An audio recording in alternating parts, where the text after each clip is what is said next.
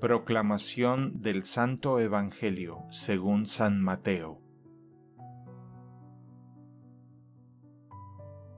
En aquel tiempo los discípulos le preguntaron a Jesús, ¿Por qué dicen los escribas que primero tiene que venir Elías? Él les respondió, Ciertamente Elías ha de venir y lo pondrá todo en orden.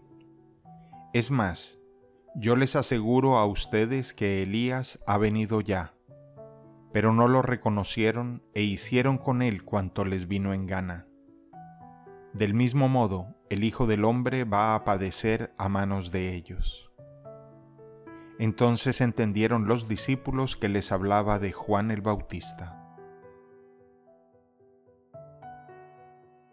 Palabra del Señor.